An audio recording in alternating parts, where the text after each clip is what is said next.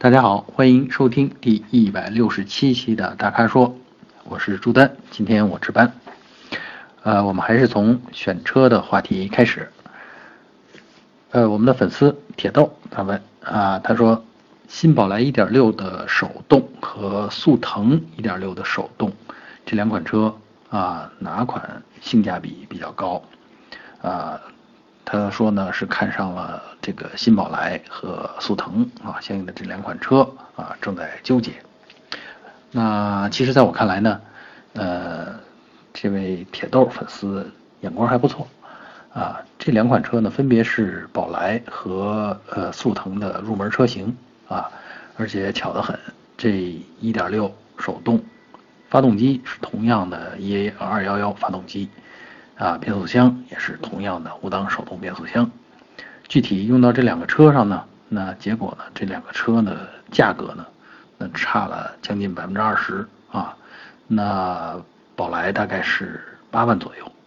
啊，速腾呢大概就得十多万了啊。嗯，要说性价比高呢，其实我是觉得，呃，从使用的角度来讲，嗯，呃，比如说就是普通家用。然后呢，你的后排呢又不经常乘坐这个身材高大的成年人，那么宝来就已经足够了啊。其实这两款车的轴距的上的差距呢，大概只有五厘米啊，五厘米左右。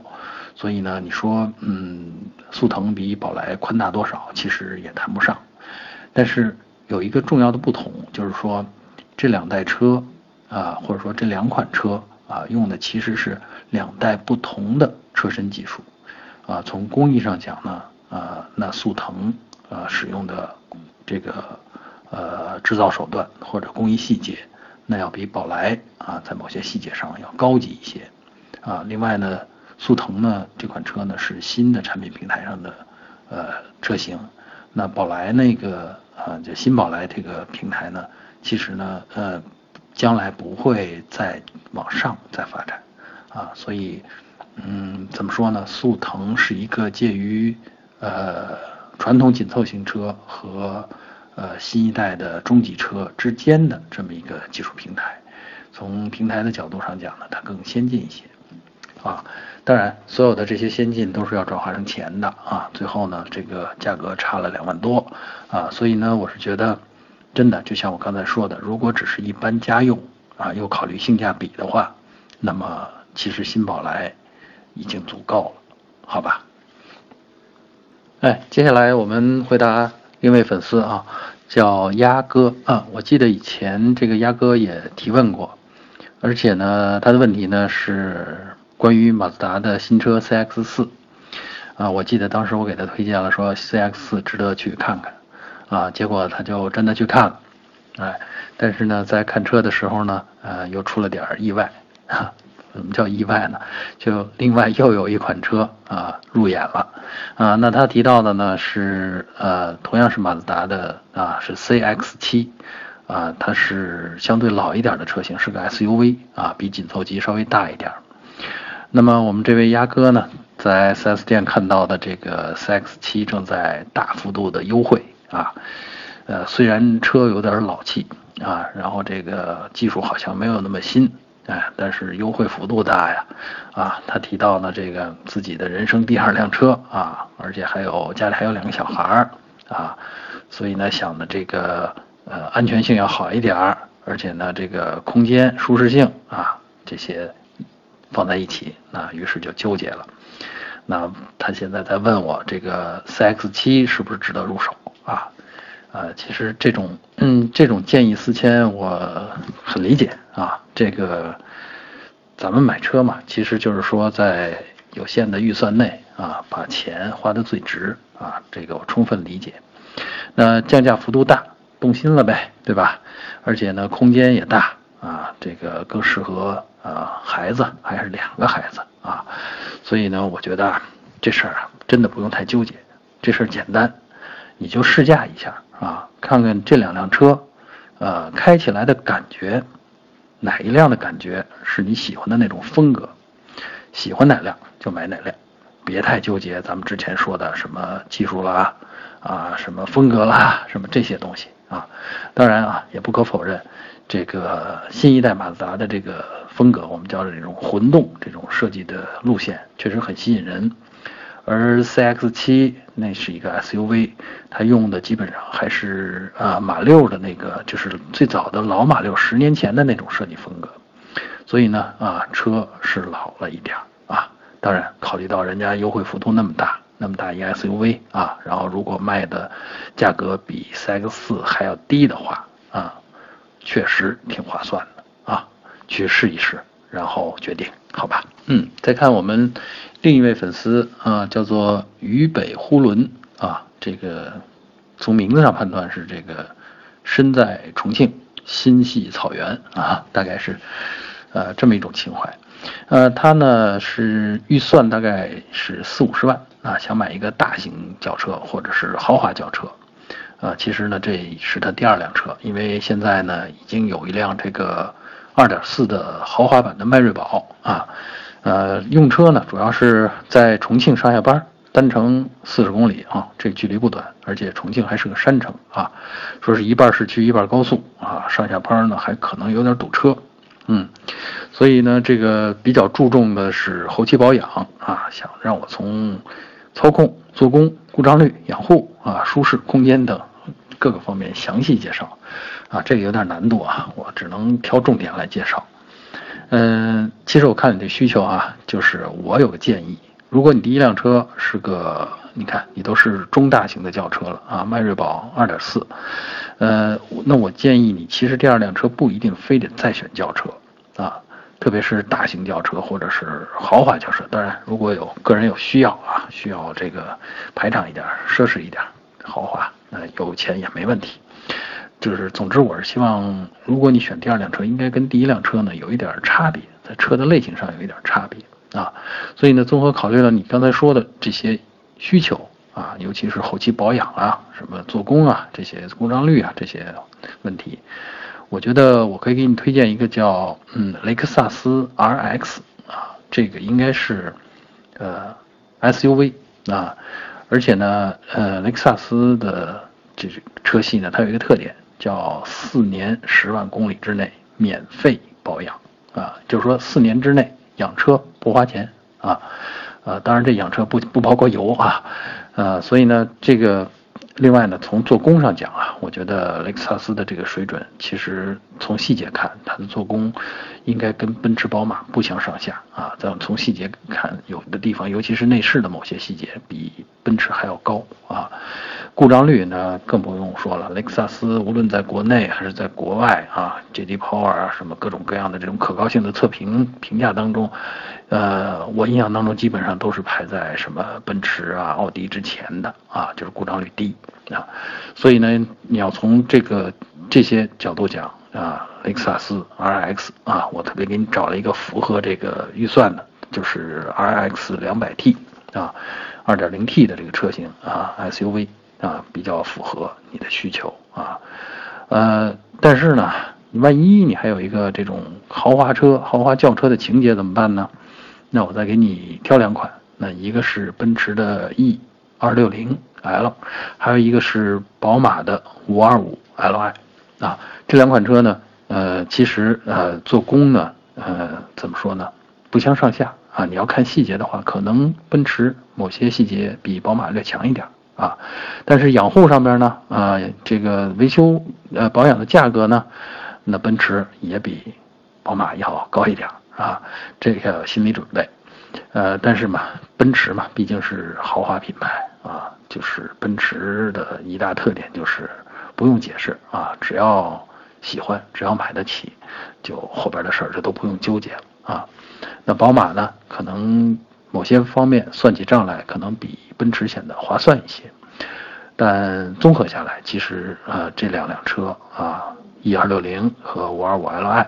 啊，其实它们是在同一个水准上的。那尤其，其实我推荐这个 E 二六零，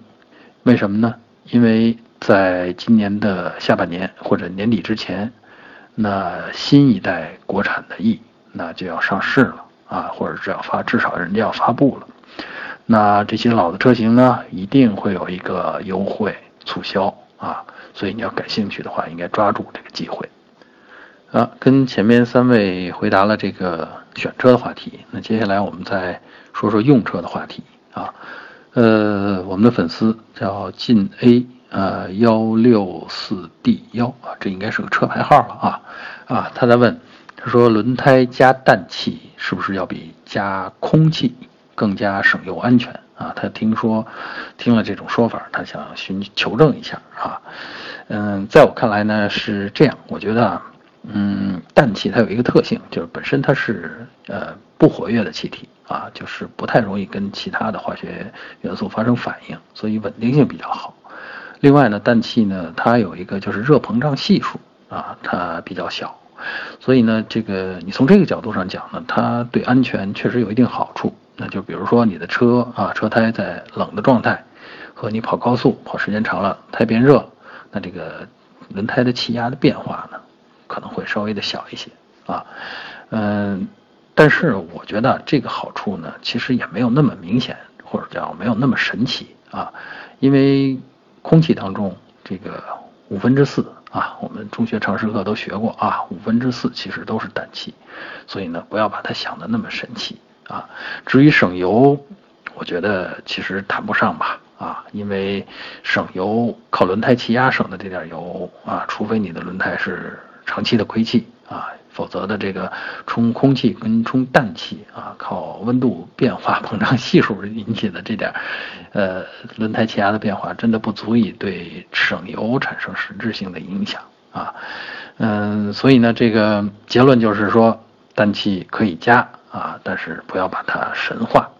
呃，最后再来听听我们粉丝 Super 肖的关于离合器的几个技术问题啊。听起来好专业啊，呃，他问的是这样，是关于干式离合器啊，就是目前不是很多车上都在用双离合器变速箱吗？啊，那么跟双离合器变速箱相关的，那一定有这个干式双离合器，还有湿式双离合器。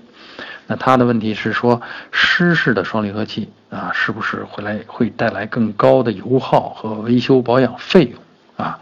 啊，另外呢，他想问说，像吉利博越。这样的热门车，他选的呢就不是双离合器变速箱，而是这个普通的啊，他用的词儿叫做自动离合器。那我理解就是我们常说的这种五 AT 啊、六 AT 啊，就是这种带液力变矩器或者拿液力变矩器当离合器的这种自动变速箱啊。他想问的是说，这个这一类的呃液力变矩器或者这种自动离合器会不会比双离合器变速箱带来更好的稳定性和舒适性？啊，我回答一下呗。啊，先说这个湿式离合器会不会带来更高的油耗啊？我觉得从结构上讲不会，因为离离合器的啊这个打开和结合只是瞬间的事儿啊，不会因为你多了几个摩擦片，那么再来多余的能量损耗，这个是不会的啊。另外呢，从这个呃维护保养来说呢。湿式离合器呢，啊，它在这个呃离合器之间啊，离合器片啊之间会有这个呃